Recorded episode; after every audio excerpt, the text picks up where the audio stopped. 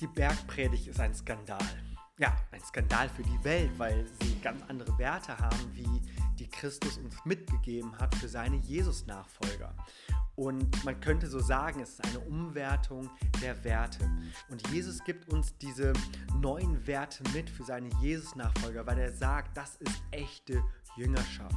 Und in dieser achteiligen Serie über die Bergpredigt, insbesondere die Seligpreisung, geht es heute um die ersten zwei Seligpreisungen. Matthäus Kapitel 5, Verse 3 und 4.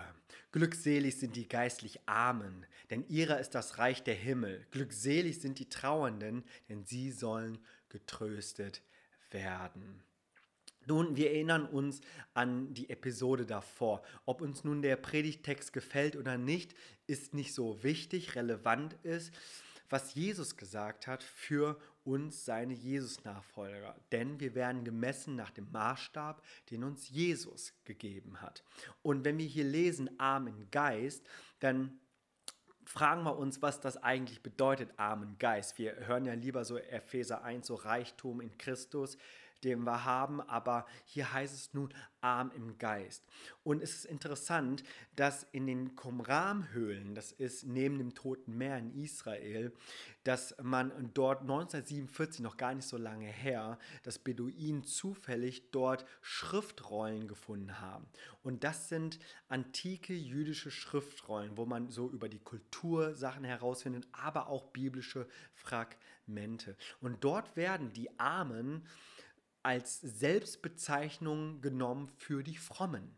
Das ist schon, also ich weiß nicht, ob es witzig ist, aber interessant, dass wenn man arm war, dass das schon sehr bezeichnend dafür war, dass man fromm war. Und man hatte auch andere Begriffe für die Frommen, wie zum Beispiel die Armen der Gnade oder die Armen der Erlösung oder schlicht und einfach nur die Armen. Also warst du arm, hattest du richtig gute Chancen, fromm gewesen zu sein. Und ich will hier keine Diskussion darüber aufmachen, ob denn, äh, wo denn das Wohlstandsevangelium steht und so. Also darum geht es mir hier an dieser Stelle gar nicht. Aber ich glaube, dass die dass die Juden da etwas was, was aufgegriffen haben, was so tief in ihrer Tradition auch verwurzelt war, war. Wir sehen es beispielsweise dann auch in der Geschichte Israels, wo beispielsweise in die Eroberung Judäa durch die Babylonier, da galten danach 90 Prozent der Judäer als arm. Auch später wurde das nicht besser mit der persischen Steuerpolitik. Da ist eine richtig große Armutssituation aufgekommen gekommen. Und in vielen Psalmen sehen wir das auch, da drückt es so diese Frömmigkeit der Armen aus, das so gewachsen ist in, sie, in ihnen und, und, und sie, sie sehen sich als wahre Israel an. Und äh, wir, wenn wir so, so, so reingehen und uns fragen, was bedeutet das, äh, arm in Geist, dann sehen wir, dass wir äh, erkennen dürfen, dass wir in Gottes Gegenwart und auch im Lichte Gottes, dass wir arm sind. Da sind wir nicht mehr so der, der tolle Hengst, der es irgendwie drauf hat, sondern dann geht es so darum zu erleben, okay, in Gottes Gegenwart und bei Gott gibt es noch so viel mehr. Und da ist auch gar nicht so die Frage, was du jetzt alles hast und was du nicht hast. Die, die eigentliche Frage ist, dass du in Gottes Gegenwart dir so, so vorkommst, als, als hättest du noch so wenig erfasst. Und diese Haltung dieser Bedürftigkeit vor Gott ist der Schlüssel. Und Gott möchte, dass wir so, so danach Sehnsucht haben, einen Hunger danach haben, uns danach ausstrecken, indem wir sagen, Gott, ich will mehr von dir. Einfach in dem Wissen, weil es dort mehr gibt. Das Gegenteil von arm im Geist ist Laodicea. Das finden wir dann in Offenbarung Kapitel 3. Eine Gemeinde, Christen, die so dachten, die hätten so richtig drauf. Die wären so richtig so die Checker und äh, wissen, wie es jetzt geht und äh, würden dann jetzt äh, ihre Gemeinde so schmeißen. Aber was sagt äh, Jesus über diese Gemeinde in der Offenbarung Kapitel 3, Vers 17? Da heißt es, du sprichst, also Jesus sagt das zu der Gemeinde, du sprichst, ich bin reich und habe Überfluss und mir mangelt es an nichts. Und du erkennst nicht, dass du elend und erbärmlich bist, arm, blind und entblößt. Also diese Überheblichkeit, dieser Hochmut, die Arroganz, die nach Offenbarung Kapitel 3, 16 in dem Vers davor, ist für Jesus zum Kotzen. Und wir sehen weiter auch in, diesem, in diesen Zeilen von Offenbarung 3, dass Jesus vor der Tür steht und klopft. Und wer ihm aufmacht, dem wird, dem, dem wird er auch ähm, dann auch beitreten und, und eintreten in das Haus. Aber es ist nicht gut, dass Jesus vor der Tür steht und klopfen muss. So weit ist es dann schon gekommen. Und wenn wir auch das Alte Testament so mit dazu nehmen, arm im Geist, da ist ein Gläubiger, der nicht hoch von sich aus denkt, der sich selbst im Licht Gottes sieht und dadurch eben demütig ist. Ähm, wir finden diese Begriffe arm im Geist in anderen Worten, wie zum Beispiel zerbrochen im Geist oder zerschlagen im Geist.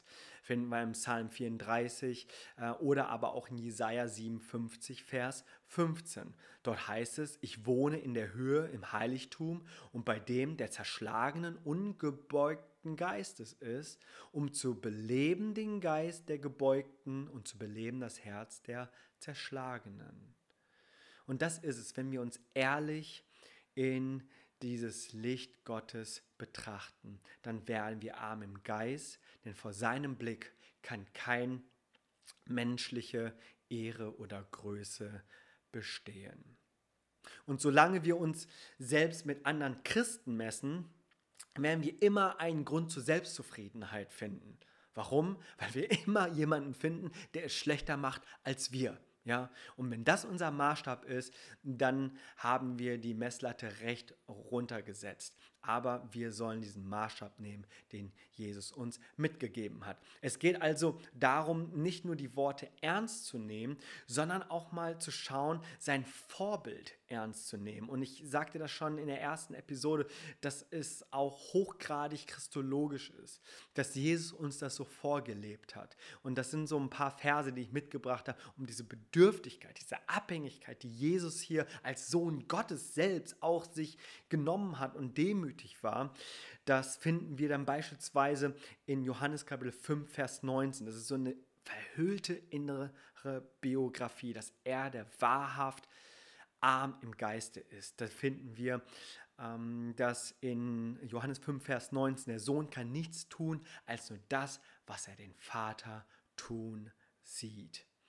Er begibt sich immer in diesem Austausch mit seinem himmlischen Vater. Der, der, zieht sich zurück, weil er weiß, im Gebet zieht er sich zurück, weil er weiß, dass er nur das tun kann, was er seinen Vater tun sieht. Die Berufung der zwölf Jünger lesen wir, dass er zuvor die ganze Nacht hindurch gebetet hat in Lukas Kapitel 6, Vers 12.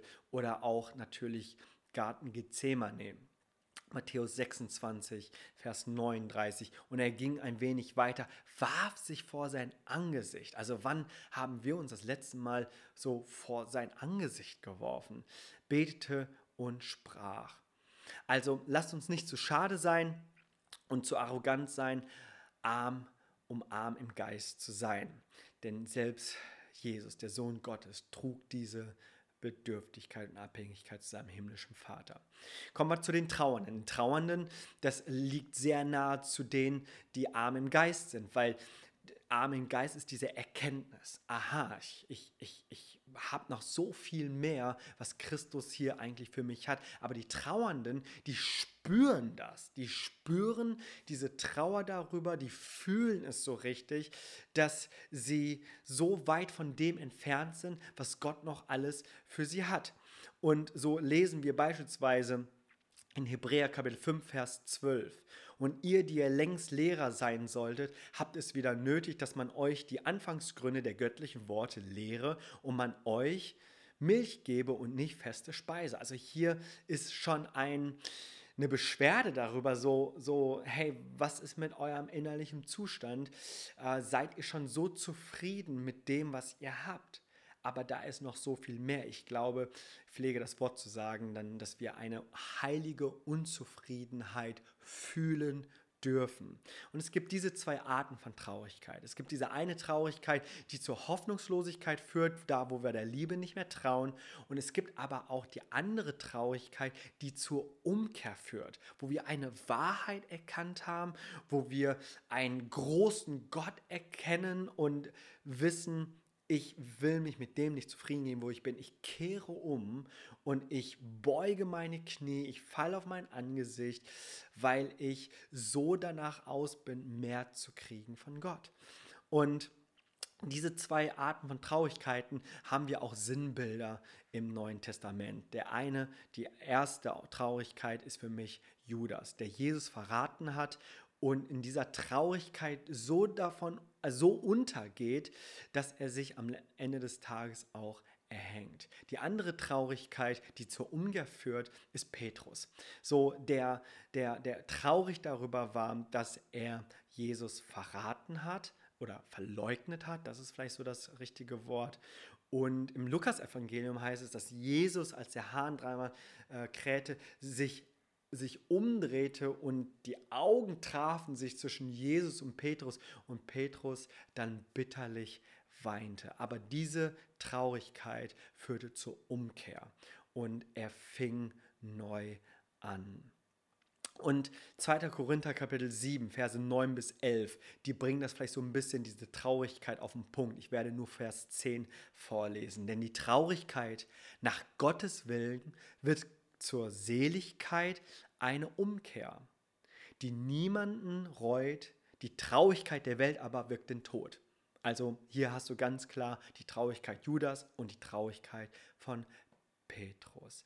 Und praktisch bedeutet das, dass wir ja dankbar sind für alles, was wir in Gottes Gnade auch erfahren haben, aber wir haben auch eine heilige Unzufriedenheit und sagen, wir wollen mehr und ich jage ihm nach. Ich habe eine Sehnsucht danach, einen Hunger nach mehr von Gott.